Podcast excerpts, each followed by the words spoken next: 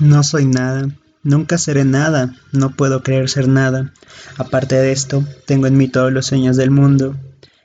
Ventanas de mi cuarto. Cuarto de uno de los millones en el mundo que nadie sabe quiénes son. Si lo supiesen, ¿qué sabrían? Ventanas que dan el misterio de una calle cruzada constantemente por la gente, calle inaccesible a todos los pensamientos, real, imposiblemente real, cierta, desconocidamente cierta, con el misterio de las cosas bajo las piedras y los seres, con el de la muerte que traza manchas húmedas en las paredes, con el del destino que conduce el carro de todo por la calle nada. Hoy estoy convencido como si supiese la verdad, lúcido como si estuviese por morir y no tuviese más hermandad con las cosas que la de una despedida. La hilera de trenes de un convoy desfila frente a mí. Hay un largo silbido dentro de mi cráneo y hay una sacudida en mis nervios y crujen mis huesos en la arrancada. Hoy estoy perplejo como quien pensó, encontró y olvidó.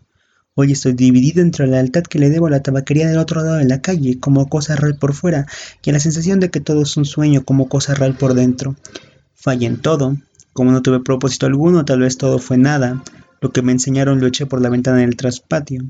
Ayer fui al campo con grandes propósitos, pero encontré solo hierbas y árboles, y la gente que había era igual a la otra. Dejo la ventana y me siento en una silla. ¿En qué he de pensar? ¿Qué puedo saber lo que seré si yo no, yo no que no sé lo que soy? ¿Ser lo que pienso? Pienso ser tantas cosas, y hay tantos que piensan ser esas mismas cosas que no podemos ser tantos. ¿Genio? En este momento, cien mil cerebros se creen en sueños genios como yo, y la historia no recordará, quién sabe, ni a uno. Y solo habrá un muladar para tantas futuras conquistas. No, no creo en mí. En tantos manicomios hay tantos locos con tantas certezas. Yo que no tengo ninguna, ¿puedo estar en lo cierto? No, en mí no creo.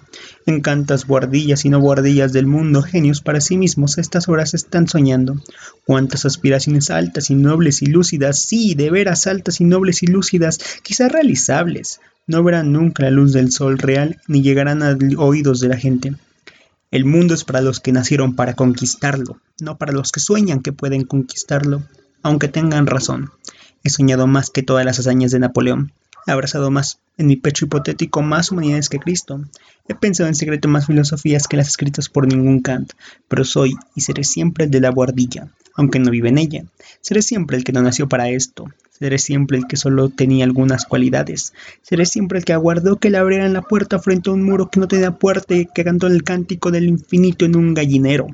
El que oyó la voz de Dios en un pozo cegado en mí, ni en mí, ni en nada. Derrame la naturaleza su sol, su lluvia sobre mi ardiente cabeza, que su viento me despeine y después que venga lo que viniera que tenga que venir, y lo que no, y si no, que no venga. Esclavos cardíacos de las estrellas, conquistamos el mundo antes de levantarnos de la cama, nos despertamos y se vuelve opaco, salimos a la calle y se vuelve ajeno, es la Tierra, es el sistema solar y la Vía Láctea y lo indefinido. Come chocolates, muchacha, come chocolates. Mira que no hay metafísica en el mundo como los chocolates.